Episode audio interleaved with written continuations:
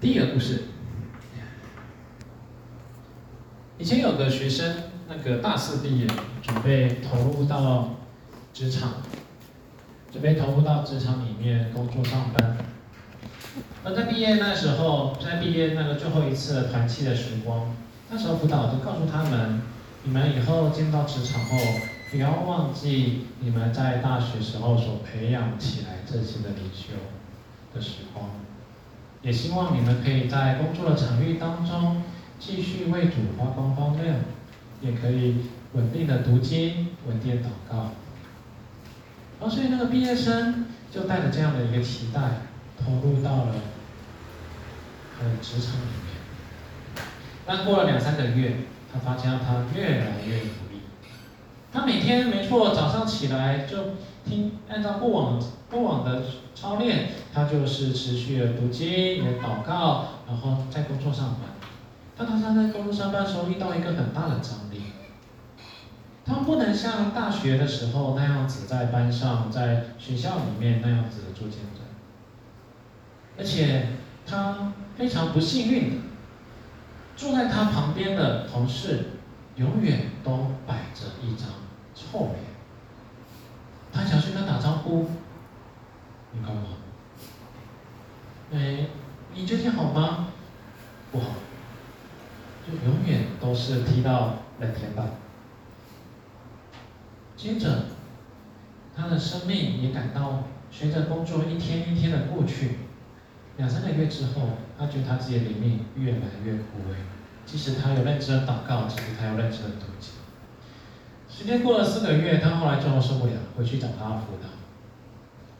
他把这些事情全部跟辅导讲一遍。辅导说：“嗯，对，你很厉，你很乖，你也很不错，你有认真的读经祷告。我们也会，我们也，我也会持续为你这件事情祷告。而当下。”他们仍然没有得到一个结论，虽然谈话了一阵子，那就继续过两个月。这一位这一位同学最后真的崩溃了，他不知道该怎么面对他的工作，他旁边永远摆着臭脸的那一个同事，他也感觉他跟上帝的距离越来越遥远。最后他就受不了，再回去找他的辅导。跟他辅导聊天过程当中，辅导那时候就问了他一句话。有没有去试着？因为因为辅导说，听起来你好像很多应该都是因为旁边这位同事的情绪吧？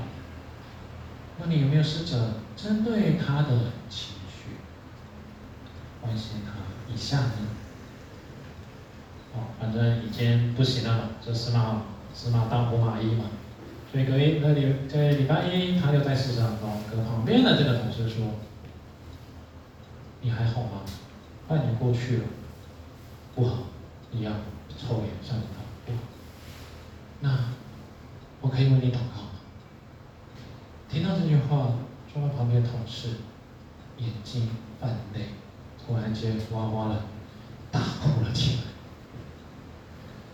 半他说他半年，半年来没有人这样关心过他，半年来。我都陷入在丧夫的痛苦当中，所以他当下恍然大悟，原来为什么他会摆着臭脸，就是因为他失去了他的配偶。所以从那天起，他们两个成为了一个不错的朋友，他也将福音分享给他。那在这个过程当中，那个丧偶的这位同事，照理说。应该是越来越好，但没有。他之后也持续的陷入在忧郁症的情况之中。但是很奇妙的事情，即使他陷入在忧郁症的情况里面，他跟这他跟这位同学仍然保持着与主亲近的时刻。他的生命也没什么改变，他有他永远上班的时候仍然是带着那一副臭脸。但是唯独跟他的同，他跟这位同学相处聊天的时候，他勉强的可以挤出一丝丝。但是更多时候还是错眼面对他周遭的一切。第二个故事，对，第二个故事，有一个第二代基督徒，哎，第二代呢，不小心瞄你们不是这里的，他的名字叫做小云。有。哎，不是你，不是你，不是你，不是。巧了，巧了。那个小云刚信，不能说刚信主，他是从小到大在教会里面长大，后来，嗯。到国中高，国中吧，记得没错啊。到国中的时候，教会就要开始，嗯，有很多教会在学那个他们的学生国中的时候会干嘛？啊，你们要不要来受洗呀？来来来，那是圣诞节来受洗，来受洗，来受洗。受洗之前要干嘛？大家？要穿白色的袍子。啊，约谈对了。你的那个干嘛？好像有比比较后面的行，后面的流程。对，按照惯例，按照这样很多教会习惯，就是约谈，然后最重要的还要再上一下所谓的造就课程，基础性的造就课程，或者是那个信徒造就，anyway，反正就是要来上基要真理嘛，这样来。然后所以小云就跟他的嗯团契的那些亲朋那个不能说呃契友们就团报，就参加了受洗。而那个小云面对一个最大的冲击是什么？在他信仰历程当中，他面对了一个很大的疑惑，叫做“我都没有饭前祷告，我都没有饭前祷告哎。”这时候他就面对了一个挣扎，什么挣扎？诶，我想一下，就是。既然饭前，既然饭前不祷告人都可以受洗，那受洗的是不是可以一定要饭前祷告？这个逻辑好像哪里好像听起来还蛮正确的吧？但哪里还是怪怪的，对。那我知道这个故事，这个事件跟之前网络上有一篇文章有点相似，但是但是这个我这边是真人真事的，就是它类似发生同样的事。我是个饭前不祷告基督徒，上完这基要课程里课程之后，我是不是以后都要番茄祷告？这个问题叫我叫什么？我在死掉之前，在上帝的面前敬拜啊，都没有那么认真了。那我是不是死掉之后上天国之后，就要很认真的敬拜上帝呢？哦，好吧，这个这个比喻好像更抽象，算了，anyway。好，所以面对这个问题。他就很困扰，然后中间基要课程跟你课程就漏漏等了上了十二课，然后最后过程发生一些事，但最后他来到福，但是他最后上完了课程，在受洗的前一刻，他坐在他的电脑前面，荧幕上面显着一个是写个几个大字的就见证，小云不知道怎么写。越感觉他的生命没有一个很明确的翻转，他突然间很羡慕旁边的那超级班坐在旁边那个第一第一代基督徒，哇，他的见证多漂亮，他的见证多漂亮啊，多令人呕心沥血啊，跟家里极大冲突，毅然决然的，我就是要受洗。旁边旁边的那个见证如此的漂亮，然后他现在困扰着，下礼拜三就要交了。哦，他的永远都是空白，上面打四个大字的就小云六个字啊，小云几个字几个字，小云的得救见证。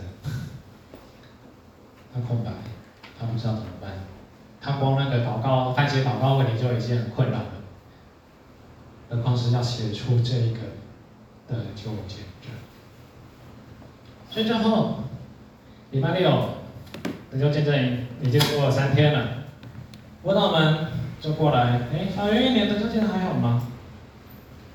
小云有点愧疚的就说：“写不出来。”然后辅导就问他：“你这样，嗯，可以吗？你还 OK 吗？”他就说：“他上了十二堂基要真理的东西。”他觉得一直都很挣扎，因为内容，因为基要课程里面内容跟他的生活似乎有严重、有严重的脱节。考试不能作弊，要有善有要善待父，要孝顺父母，要爱你的朋友，即使那朋友在霸凌你，还要婚前守贞，还要还要什么？反正简单点，就是诺诺等等关于机要真理的东西，他似乎感到非常与生活严重的脱节。这种辅导讲了一句话给他说：“你因为你的私心，辅导语重心长又有点开玩笑。听完了，呃，听完了这个小云的分享之后，辅导那边笑笑的，哈哈哈，意料之中嘛。嗯，每个当辅导都知道了，每个学生都会有类似的一个问题嘛。这个辅导的呵呵呵，然后语重心长的跟他讲。”你因为你的私心，你就可以去做了不能做的事情。说到这个，小明就瞬间吓到，觉得辅导，你怎么知道？你到底知道我做了什么事情吗？特别很怕，会不会过去有一些的黑历史都被辅导挖出来了？没有，当然不是啦。每个辅导都很喜欢这样吓学生啊，就连我不会意外，我也很喜欢吓自己知啊。辅导告诉小云说：“你因为你的私心，你就去做了不能做的事情。那你何不再自私一点呢？你都已经自私，你都已经因着你的私心做那些不可以做的事情，那你何不再因为你的自私去放弃你对信仰的挣扎？”辅导讲这一句，那这个结果这个小云。傻眼的看着辅导，不敢置信，从他的辅导里面口中蹦出了这一种非常政治不正确的话语。怎么会有这个？怎么会有这种辅导来教教教坏学生呢？是不是？但是辅导讲了一句：“但总比你现在这样子挣扎困扰，让你不知所措。你不觉得你带着这样的想法去接去重新认识你的信仰？”你会更来的，你会更来的顺心跟平安。常云瞬间若有所思的结束了这个谈话。他回去把他的得救记证打了出来。我过去不是一个会饭前祷告的基督徒。但是我相信，我在信主后，我会发现祷告，这、是他的得救见证。好，这几个故事，今天分享两个小故事，好像没什么重点。但是我今天要带带给大家的一个主题，叫做见证者。我们看今天的经文。或许我们很大的篇幅好像是围绕在耶稣受审的那一段，对吧？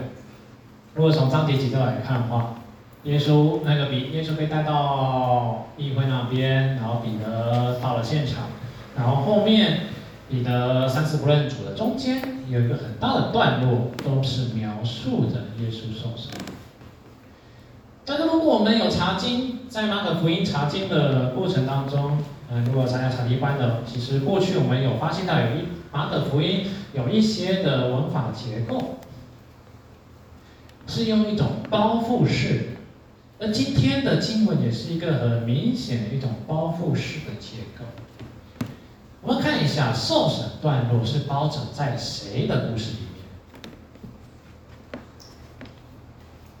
大家留意一下，今天的经文是包覆在谁的故事里面？我们会发现到五十三节讲什么？也应该说五十四节。彼得远远的跟着耶稣，一直进入大祭司的院里，和他一同坐在火里烤火。经文特别，如果我们去看同样的经文，这个经文会放在后面，会放在三次不认主的那边。但是这个经文却很有趣，在马可福音里面，这个经文被提前，被放在它是包在，它是将耶稣受审的故事里的里面，他把它包在那个他把耶稣受审的故事里面包在彼得的叙事里。所以通过这个方式，我们会发现到马可在干嘛？马可在干嘛？马可福音特别的让读者去看见彼得。马可或者彼得，他在这一段的故事，他的，因为我们知道马可很大可能性是彼得口述，马可在旁边把它记录下来。所以彼得在这边，他是有特意的让他读者去看到他自己。他要让读者去看到，在这个见证他彼得见证的这个事情当中，彼得的立场、彼得的想法跟彼得正在做什么。而我们如果再仔细看一下，大家看比较大一点，《马可福音》第十四章，我们一直看到是门徒跟耶稣的互动。我们整个十四章可以发现到，门徒跟耶稣互动是篇幅在整个十六章当中篇幅蛮大的一一部分。从一开始的抹香膏，明显示出门徒的自以为是以及抓不到重点，甚至是当他耶稣抓不到重点，更多的是在他耶稣在领圣餐、在颁布圣餐，还有他的在客西马尼园里面祷告的时候，哦，我们都发现这些门徒真的是永远抓不到重点。耶稣说：“你给我警醒，你给我警醒祷告。”就他们还没睡觉，而且睡醒，犹大带人来了。刚刚睡得很早，然后嗯，有敌人把刀砍下去，哎，瞬间一个血气就这样来了。刚刚还睡得要命，然后现在马上砍那个把刀砍人嘞。就我们看到整个十字上面，就真的是超级不像样，自以为是抓不到重点，血气行动。然后耶稣被捕之后，刚刚还在那边说我会那个前一个小时可能那边我会认你，我会认你，然后全部跑离现场。全部都跑离现场，然后彼得甚至到后面还给他直接，我不认识你，我不认识你，我不认识你，我不认识。而相反，我们看到耶稣在干嘛？耶稣不停在那边预备门徒，他接下来要受难，接下来要受死了。他那边不停提醒门徒，这个是我的饼，这是我的血。还在那边吩咐门徒，还在那边警告犹大，还在那边跟门徒们说。进行祷告，接下来是大事了。对比着比耶，对比着门徒的逃离现场，耶稣是接受他被捕的事实，以及步上受审，以及之后的审判。所以我们在十四章里面，我们看到什么？极度失败的门徒啊！彼得让我们去看见，是这一群跟在耶稣旁边三年多的这一群门徒是极度的失败。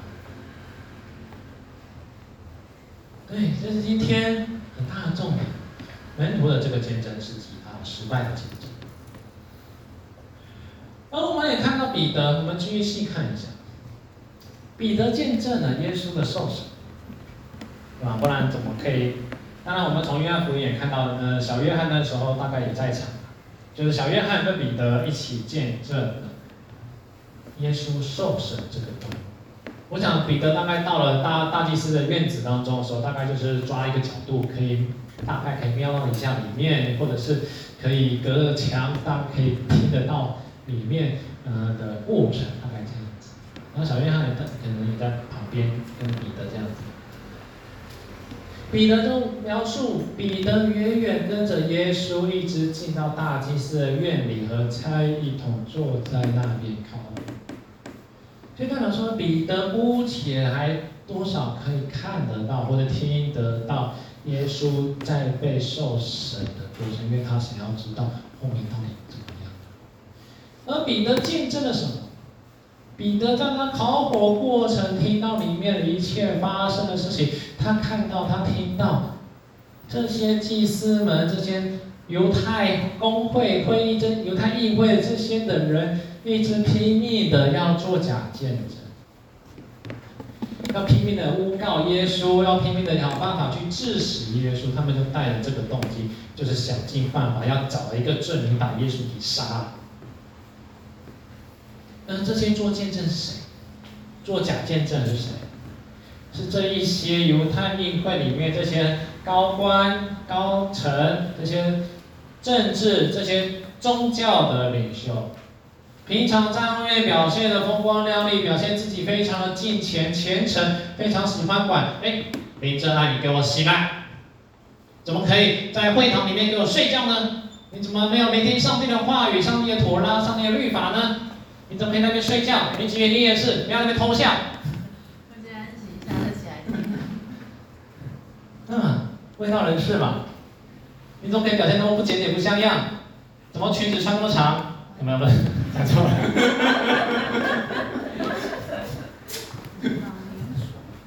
这些平常这边抓人把柄啊，想尽办法规训人啊，这些人在干嘛？平常都说你们不能说谎，不能做假见的这些人，现在正在做假见证。他们就是定义的要把耶稣给宰了嘛。同样的，耶稣也是被设计的，谁去设计他？大祭司。面对重要的见证，耶稣一发不语，他们抓不到把柄。这种大祭司就是用一个计策。哦，耶稣，大家平常都说你是人子嘛。哦，那我现在来问你，我现在来问你，你是那当称颂者的儿子基督是不是？他直接抓了耶稣平常最会自称自己的那个身份来去设计耶稣，要耶稣回答他想要的那个。答案，就是祭司，大祭司是怎样的人？大祭司说什么？当称颂者的儿子。大祭司自己知道哎，他家他家所对着这个上帝是一个应当称颂的上帝，就他现在用一个应当称颂上帝的名义去要。断罪前面他所要处死的耶稣，这个应当称颂应该赐予人生命之名呢。结果呢，他将这个要赐予人生命之名的这个上帝之名，直接把它作为断罪杀害的名目。耶稣说是的，而且这个我是。为什么？如果我们去看后面，比拉多，比拉那个比拉多问他，你是不是犹太人的哦？耶稣是说，你说的是。耶稣很少会说你我是。如果用原文的话，那叫 “ego”，“ me” eimi，ego eimi，这是很重要，在基督教里面是一个非常很重要的一句话，因为它代表的。这是上帝过去始终，耶和华上帝在旧约里面也是用了同一句话。我是那自有永有，在希腊文里面就是 ego eimi。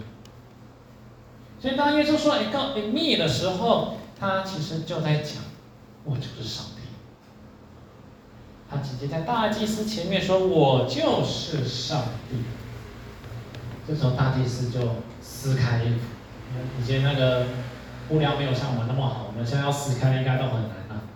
以前布料一撕就会很容易就断了，而且据考证啊，那个一个笑话，据考证啊，大祭司穿的衣服是超容易撕的。为什么？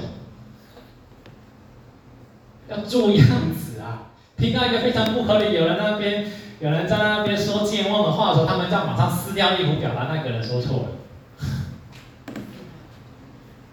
对，一天到晚脱衣服，一天到晚被撕衣服、撕衣服、撕衣服。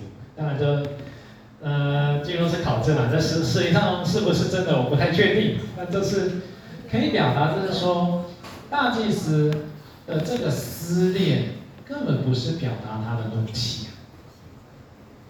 他是故意的撕裂，因为撕裂它其实代表是，它原本代表是一个极度的易怒、愤怒，代表。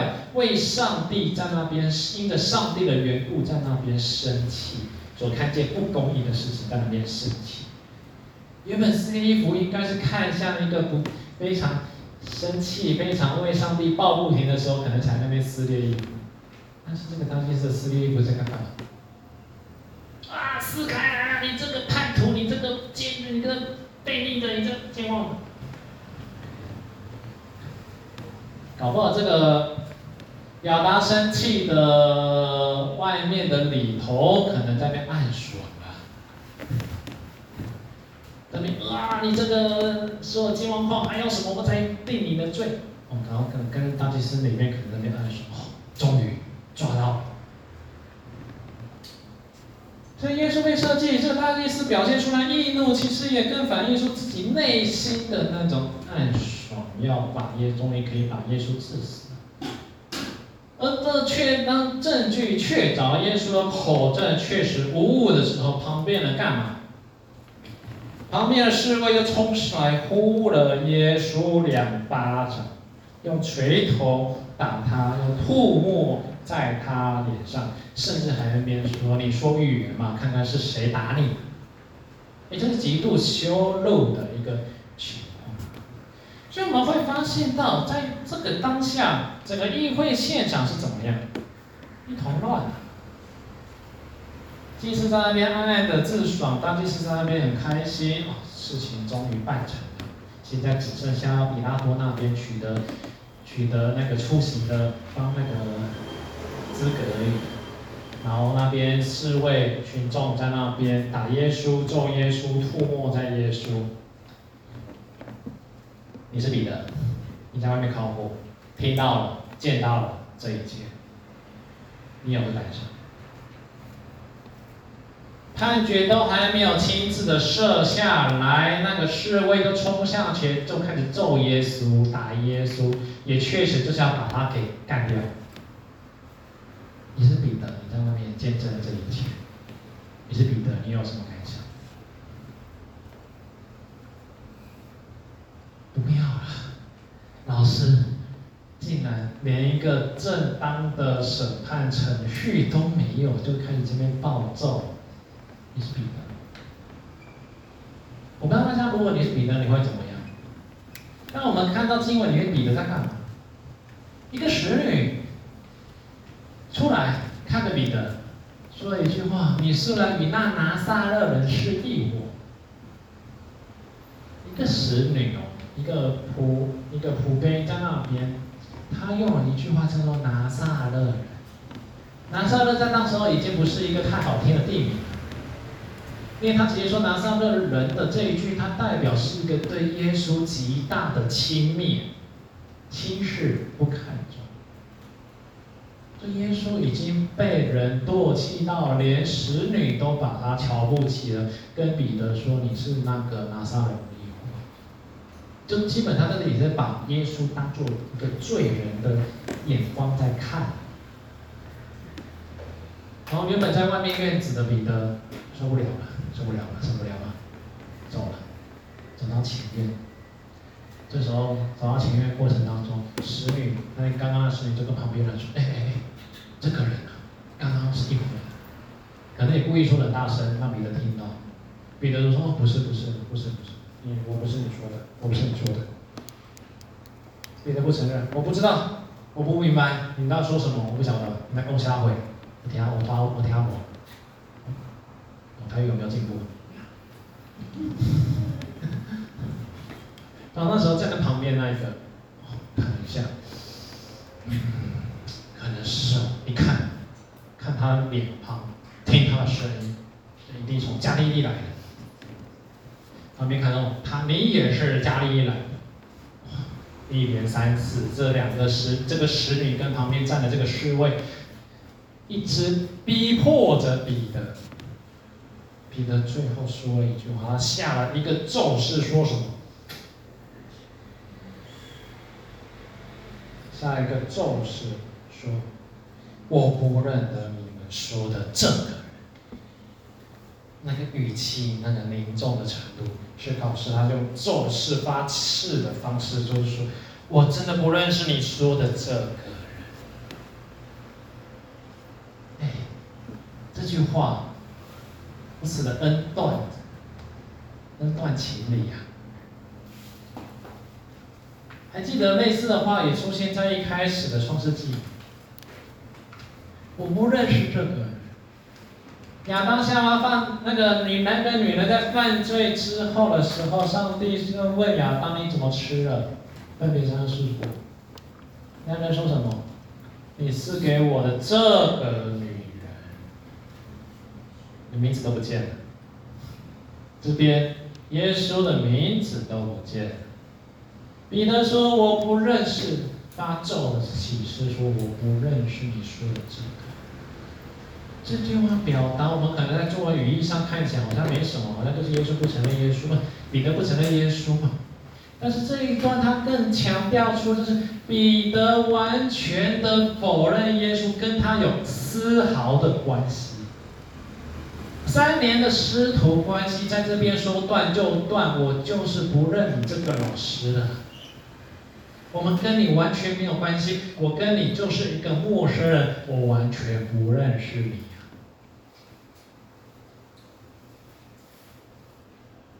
在坐的跟旁边说，我完全不认识你，很痛吧？听到很痛吧？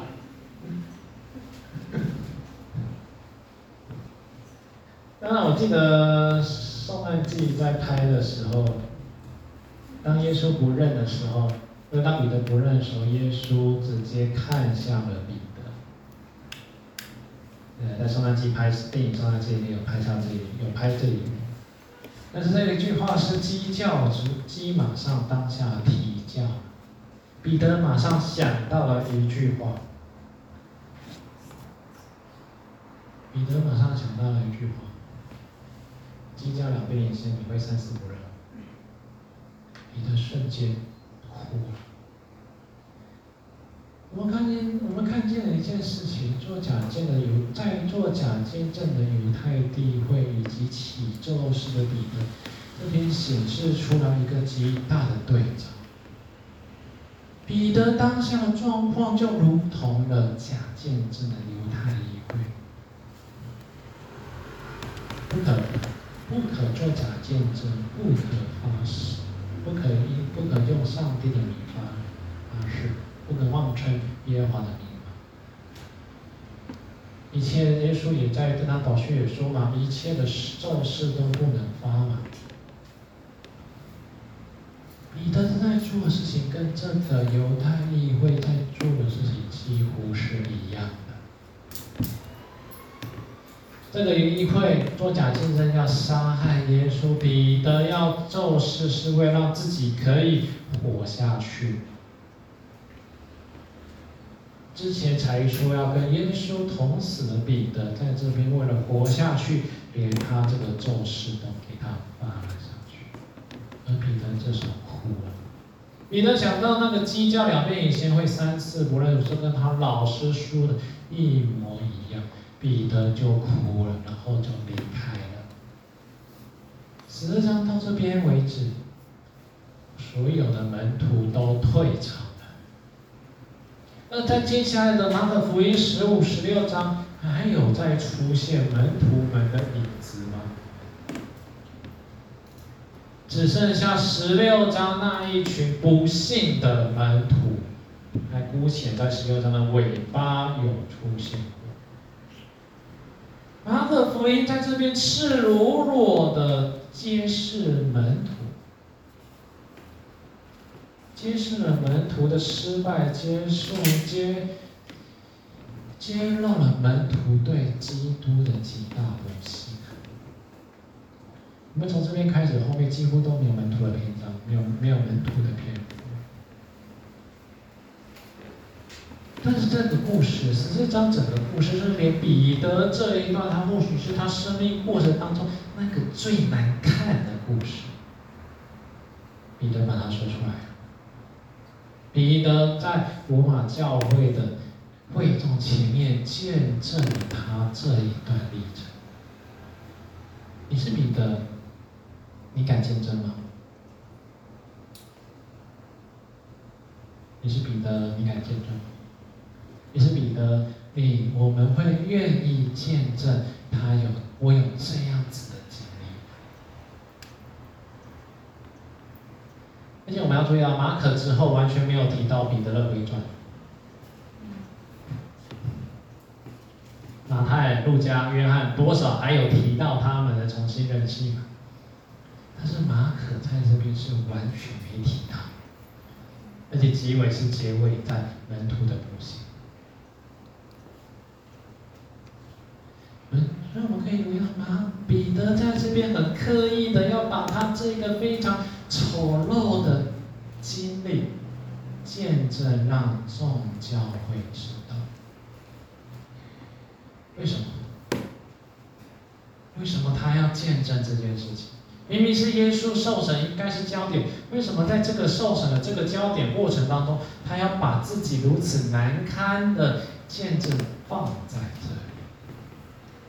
我们发现彼得在强调一个东西，叫做他特别去强调出自己的失败。所以十四章告诉我们，十四章门徒在十四章里面告诉我们一个事情，叫做人一定是失败的。我就是一个 loser。来跟旁边讲，我是一个 loser。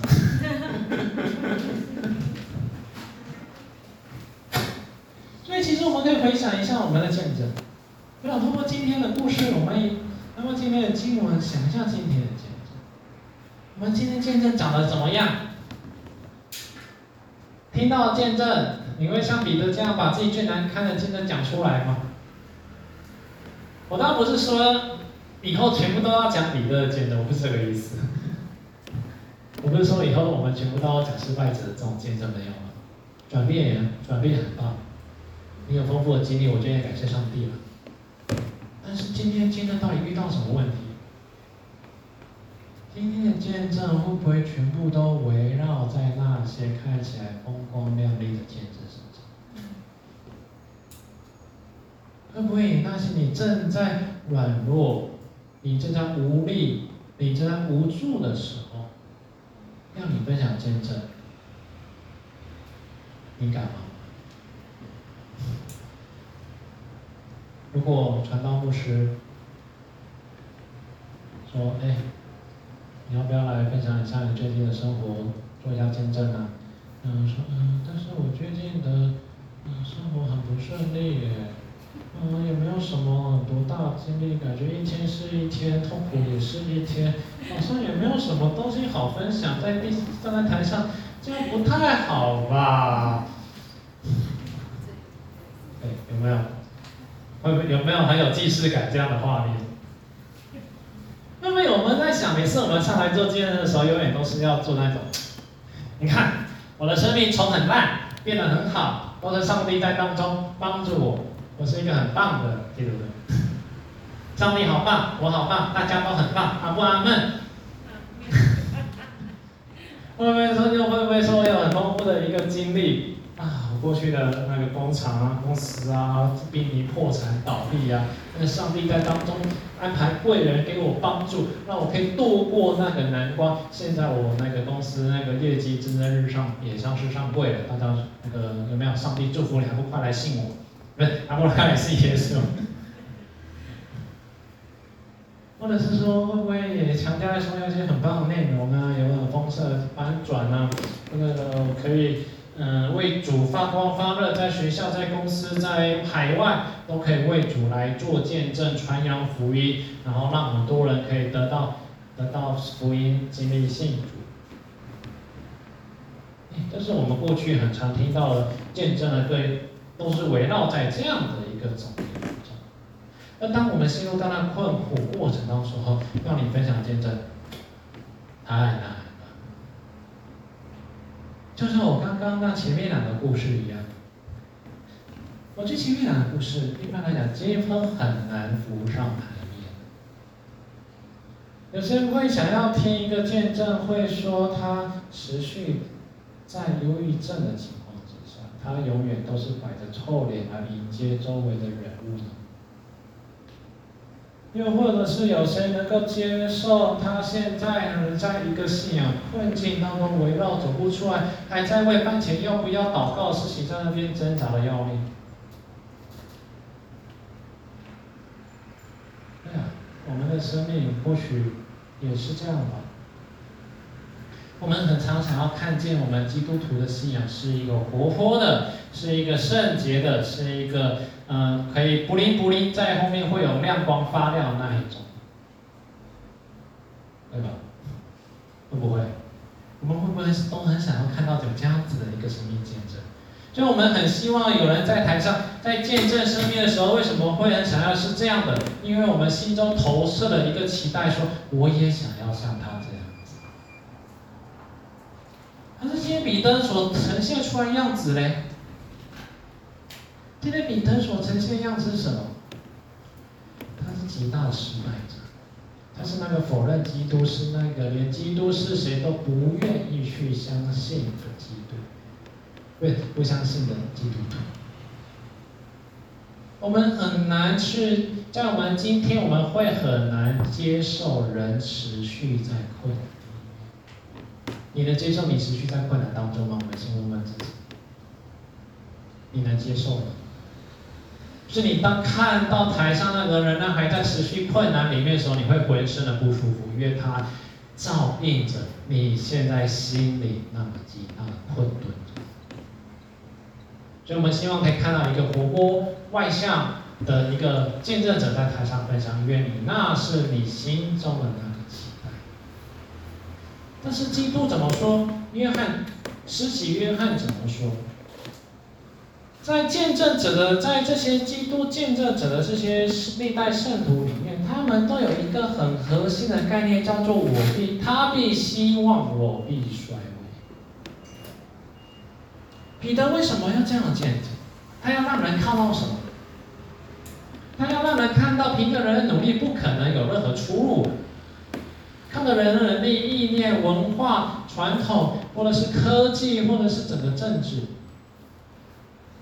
人靠着自己完全没有错，与主最亲近的彼得都跌倒了，何况是我们？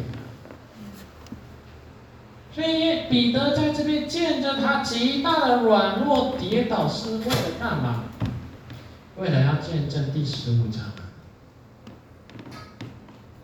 他要将基督的那个福音完全的展现给所有的。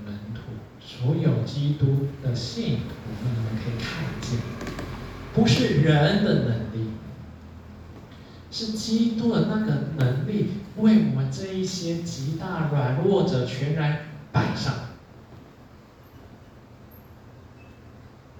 他告诉门徒，他告诉整个罗马教会的信徒说：“不要看我好像是一个很不错的使徒，不，抱歉，我跟你们一样软。”我跟你们一样，在面对患难、极大痛苦的时候，我也不认耶稣。但是最后，耶稣向我们看，耶稣带领我们去看向的他的十字架。所以，人的尽头是福音的起头。这个不是说这一句话，不是说我们可以改变。吗个尽头是福音起头，代表说我们有一个可以转向的目标。那个目标在谁那边？在耶稣的那边，在十字架上的耶稣。所以彼得在整个十四章最后，他要将整个福音导向到基督的十字架，他为我们牺牲，他为我们受。昨天我们青少期去，嗯，中台圣教会，我们做一个青少期的联合聚会。呃当地当天，我们跟我同组的一个中台圣教会的一个，呃，学青，小社青嘛，应该像小社青。他说他面对一个困，他说他们信仰面对一个困境。那些信，他面对一个信仰极大困境，他因为工作关系，可能他礼拜天没有办法来教会，他可能有辅导个案之类的，可能就是造成他礼拜天没有办法正常稳定的来到教会聚会。他觉得这样的事情会让他觉得非常离上帝越来越遥远，他也没有办法来教会，也没办法投入到服事里面，他觉得跟上帝的关系越来越疏远，他不知道怎么。那很巧，昨天的主要的昨昨天，嗯、教会传道，他们教会传道带的就是大卫上帝应耶和华上帝应许大卫说他必同在。我觉得经文也非常巧妙，可以回应到这一位嗯小车星的身上。尽管你好像没有办法稳定的来教会，尽管你好像没办法稳定投入到服事里面，尽管你好像没有办法为上帝做什么，尽管尽管尽管，但是上帝跟你同在。所以十字架的耶稣也告诉同样的事情，即使你不认他。即使你背离他，但是十字架上的耶稣都乐意你可以回转。十字架上的耶稣仍然接纳你是他，你是他宝贵的恩。十字架上的耶稣仍然因着信心，因着你的信心，他仍然可以说你是他喜悦的。因为那时候我们马上会可能里里外外正面对很严重的信仰张力，他们学弟学弟都有可能因着信心的软弱而离开信仰。但是彼得他告诉他们：你们不要害怕，我也曾经软弱，但是上帝会帮助你。当你仰望你心里，请你转向去看基督的世界。你的一切的生命源头，你一切的道路，你的真理，全部都在十字架上。他洗净你的罪，他的破碎将你从这个罪恶软弱中挽回。你可以坦然无惧的，可以凭着信心相信，耶和华上帝必与你同在。愿平安都与我们。众人同在，我们一起来做个祷告。亲爱的主耶稣，我们感谢你，你的福音是何等的美妙。你的福音在我们觉得我们都已经是没有办法的时候，我们凭着自己的能力，凭着自己意志，我们仍然做不到你那个要求，你那圣洁样式的时候。我们如此觉得，我们是软弱不堪，在里面也是无法逃离喜悦加残破拉长的一个生命。主啊，你的救恩就是如此的奇妙，你仍然用你的爱子耶稣基督将我们全然的挽回，还将你的生命白白的赏赐在我们。你从这些彼得的故事里面，我们看见你的救恩真的是何等的奇妙。也但愿我们真的可以回应，不是这样子，不是用我们再用自己的方式，不再用世纪的方式来回应你。我们不是摆烂，我们也没有说要因此可以任意的犯罪，主啊，因为你的生命已经加添在我们的里面。我们但愿活出你的样式。但这个活出的方式，不是凭着我们的意念意志，乃是凭着对你的信心。主啊，但愿我们在你的里面，在你的前面，我们是安静，可以等候，等候你的话语，等候你的平安赏赐在我们的内心。主啊，我们如此感谢祷告以及所有的祈求，主啊。但愿我们的回应就是来到你的面前说：“主啊，我们真是那罪恶不堪的人，求你帮助，求你赦免我，求你用你的生命来带领我们每一个人的生命，请你用你的光光照我们，听我们的祷告，祷告奉主耶稣基督的名求。我们一起来唱一首回应诗歌，再见。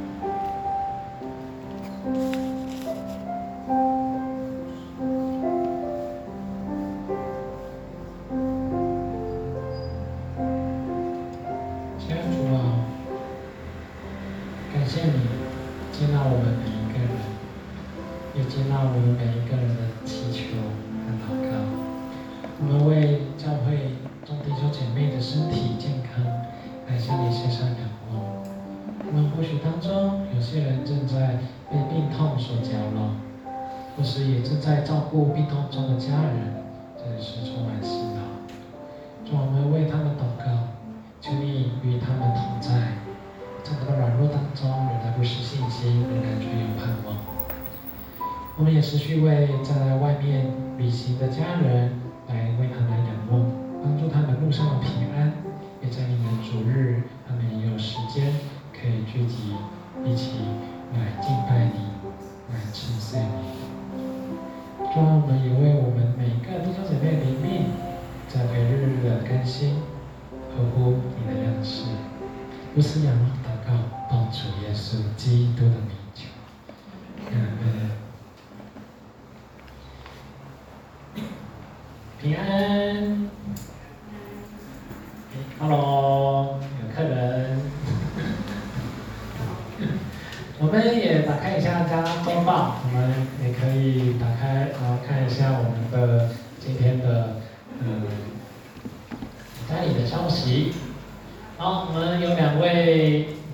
刚刚进来的两位，好，我们向他说 hello，hello，hello，好，我们有机会等一下可以再来交通一下。对对对，对。OK，好，那我们等一下有段时间再跟他们来交通。同样的，我们继续来看。好，我们下个月的第一周要本年度最后一次的同工会。这边邀请弟兄姐妹都可以一起出席，了解一下，呃，或讨论我们教会未来的方向。然后再也报告我们校园福音团契，呃，也将在明年的寒假举办的门徒营启封了，然后会在一月三十到一月一日在三育基督书院，所以邀请我们教会的国高中生，嗯，好喽，不要睡觉喽，起来喽，风起了。好，那详细资讯都可以来洽我。如果你们有认识的朋友或高中生，也可以一起来邀请他们出出那个一起来参加。那个详细资讯我也放在布告栏，大家可以参参照。好，今天我们会后有敬拜训练课程，就是邀请弟兄姐妹可以留下来参加。OK。好，那最后补充报告，没有写在纸本上面的。就是我们十二月二十四号有圣诞节的感恩聚会，所以当天有一家一菜，还有如果弟兄姐妹愿意的话呢，我们也可以有，呃，来向我报名，看你们有什么才艺表演、唱歌。